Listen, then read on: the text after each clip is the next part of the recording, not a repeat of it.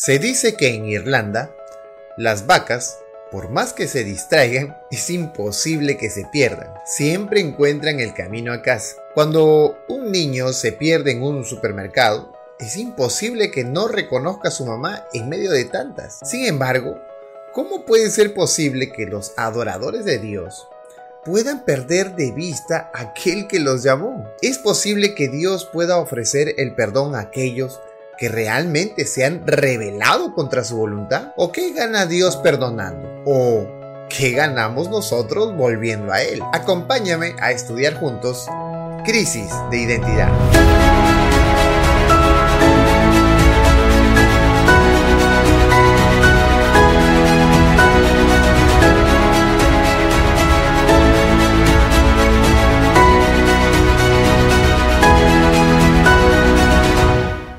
El texto clave de esta oportunidad se encuentra en Isaías 1.18 y dice, Venid luego, dice Jehová, y estemos a cuenta.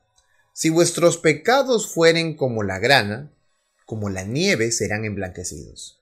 Si fueren rojos como el carmesí, vendrán a ser como blanca lana. ¿Qué estaba pasando aquí? Bueno, comencemos conociendo al autor de este libro. Isaías 1.1 dice, visión de Isaías hijo de Amós, la cual vio acerca de Judá y Jerusalén en días de Usías, Jotán, Acaz y Ezequías, reyes de Judá. Isaías era hijo de Amós y recibió el mensaje de Dios por medio de una visión. El propósito de este mensaje fue comunicar a Judá su condición y destino. El periodo de su ministerio lo llevaría por cuatro reinados de Judá. ¿Cuál fue su mensaje? Bueno, en el versículo 2 nosotros podemos ver que dice, oíd cielos y escucha tú, tierra, porque habla Jehová, crié hijos y los engrandecí, y ellos se rebelaron contra mí. Se invoca a los cielos y a la tierra como testigos de Dios, muy parecido al momento cuando Moisés establece las leyes del pacto con Israel.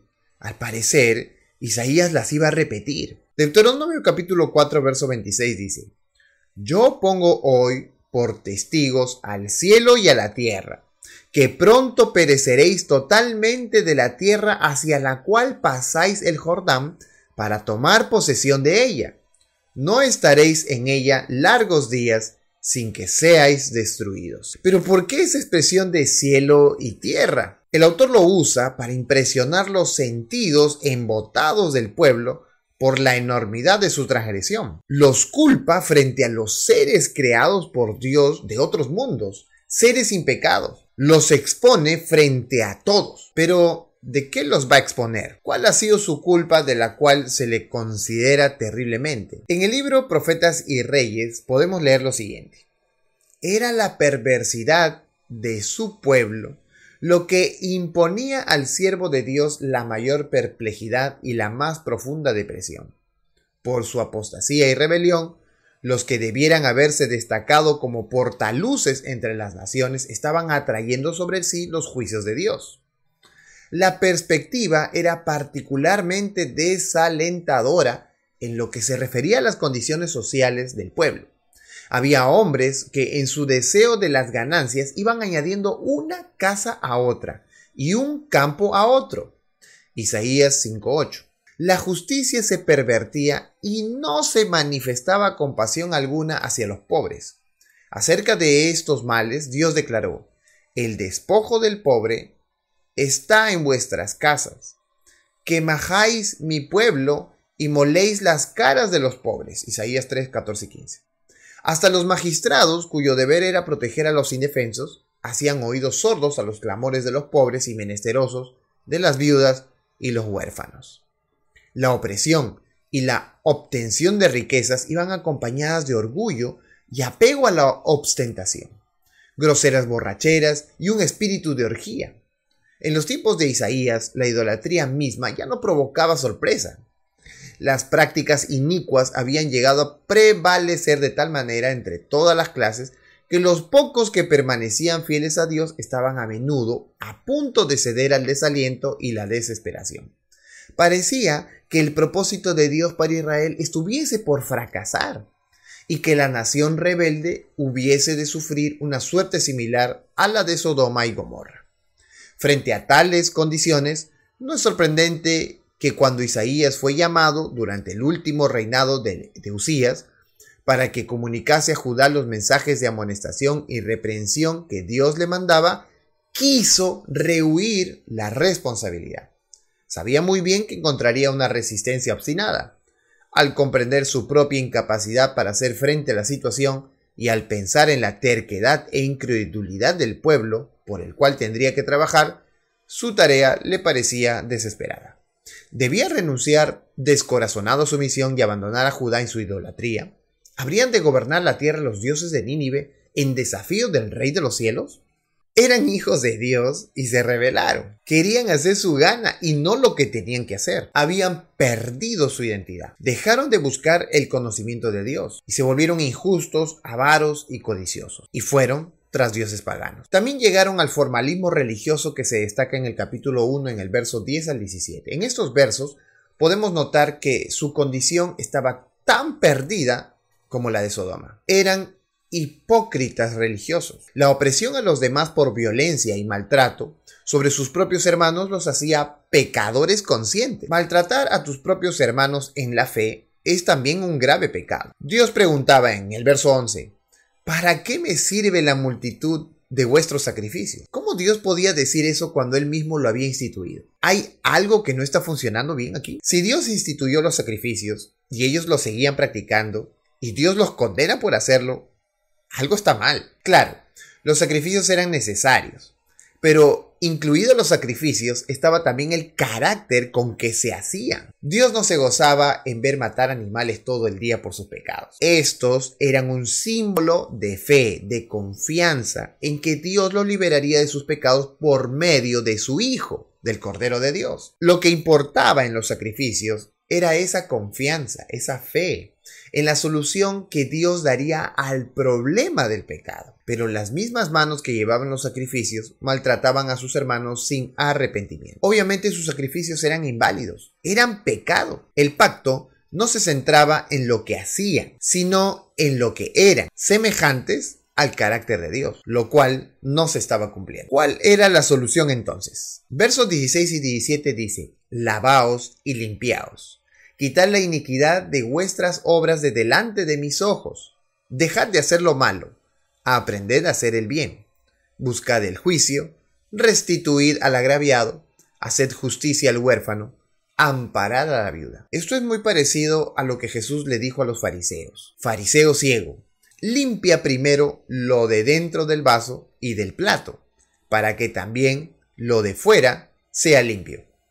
Así también vosotros por fuera, la verdad, os mostráis justos a los hombres, pero por dentro estáis llenos de hipocresía e iniquidad. Es necesario limpiarlo de adentro primero. Si no, lo de fuera será solo hipocresía. Lo más importante es estar a cuentas con Dios y no solo aparentarlo frente a los demás. El corazón es el que debe ser transformado, para que las conductas también lo sean. Pero, ¿cómo podemos cambiar si no reconocemos que estamos mal. Dios le había dicho que no cumplían lo que Él les había ordenado.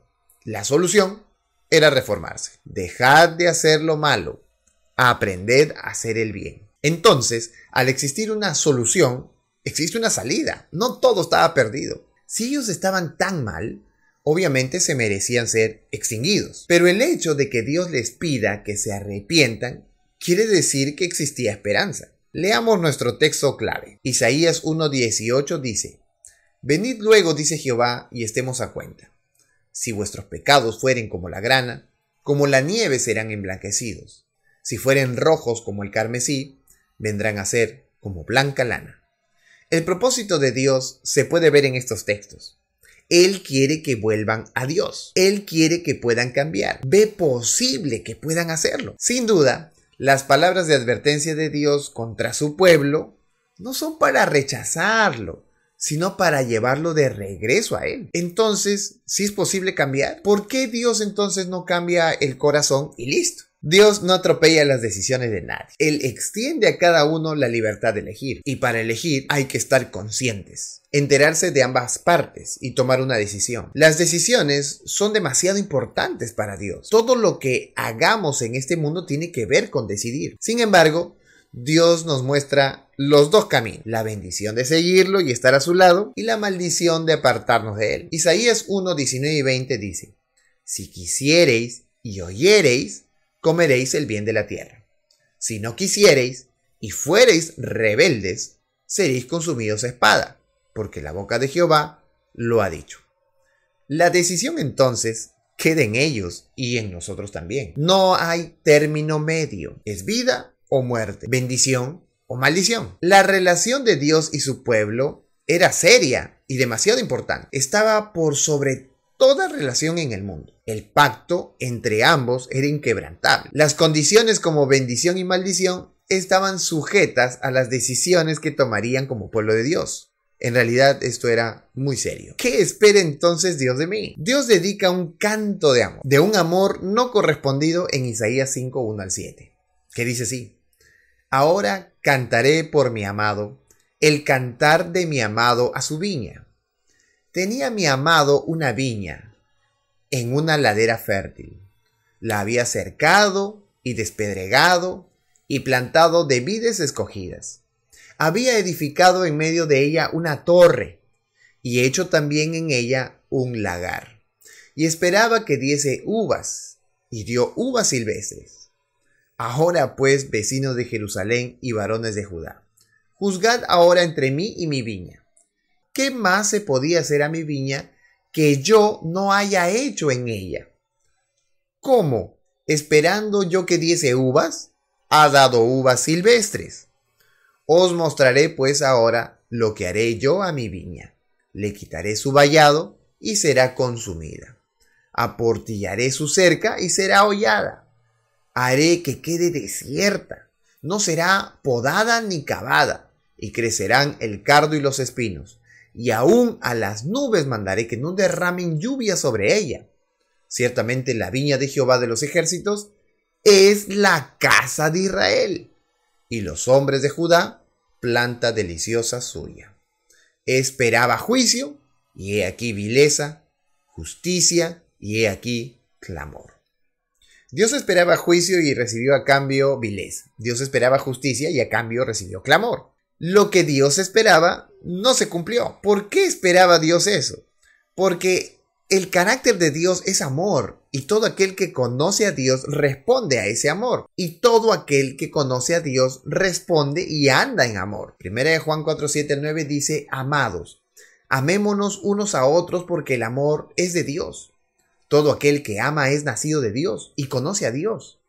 El que no ama no ha conocido a Dios porque Dios es amor. En esto se mostró el amor de Dios para con nosotros, en que Dios envió a su Hijo, a su Hijo unigénito al mundo, para que vivamos por Él. El amor que Dios ha demostrado lo ha hecho a través de su gran sacrificio a cambio de nuestra vida. Hoy no debemos vivir más una vida de pecado, porque sería ignorar y despreciar el amor de Dios. Eso es amor. Y no solo la actitud romántica de permitirlo todo, sino el de corregir nuestra vida de pecado. Dios esperaba que respondieran a ese amor, es decir, que se arrepintieran de su pecado, pero no fue así. Él esperaba que el carácter de su pueblo sea su carácter. Pero cuando pecamos, Dios no nos separa inmediatamente de él quitando su protección y destruyéndonos. No, no. Pacientemente nos da la oportunidad de aceptar el perdón. Según de Pedro 3.9 dice, el Señor no retarda su promesa según algunos la tienen por tardanza, sino que es paciente para con nosotros, no queriendo que ninguno perezca, sino que todos procedan al arrepentimiento. Dios llama siempre que haya esperanza para una respuesta. Y si estuvo y está llamando a su pueblo, es que aún existe esperanza de volver a Él y de llevar los frutos que debemos de llevar. Pero hay un punto en el que tanto evitar la voz de Dios llamando podría llevarnos a la maldición del pacto. El punto es el de ignorar y ser renuente a su voz, que nos dejaría sin retorno hacia Dios. Mateo 12, 31 y 32 dice, Por tanto os digo, todo pecado y blasfemia será perdonado a los hombres, pero la blasfemia contra el Espíritu no le será perdonada. A cualquiera que dijere alguna palabra contra el Hijo del Hombre le será perdonado, pero al que hable contra el Espíritu Santo no le será perdonado ni en este siglo ni en el venidero. Dios siempre respetará nuestra elección. Podemos concluir entonces en lo siguiente. Número uno, debemos lavarnos y limpiarnos de toda nuestra maldad. Decidir hacerlo apertura la oportunidad para Dios. Ese solo deseo de querer hacerlo proviene de Dios, como lo dice en Filipenses 2.13. Escucha la corrección y déjate salvar. Número 2. Dios lo dio todo por nosotros. No hay manera de pagar el hecho de que tengamos un futuro con esperanza. No hay manera de retribuir a Dios por todo lo que nos libra. Simplemente no lo hay. Ninguna formalidad religiosa nos hará mejores cristianos, ni mucho menos más amorosos. Solo el hecho de aceptar a Jesús en nuestra vida iniciará la reforma que tanto anhelamos en el corazón. Y número 3, Dios nos ofrece su perdón porque aún podemos cambiar. No lo ofrece en vano. Él sabe que hay una oportunidad más. Aún no está perdido todo. Al aceptar su perdón, podemos gozar de su transformación. No te preocupes en qué hacer para mostrarte salvo. Preocúpate por ser salvo de manos de Jesús y Él cambiará tu vida cada día. Nos vemos la siguiente semana. Que Dios te bendiga.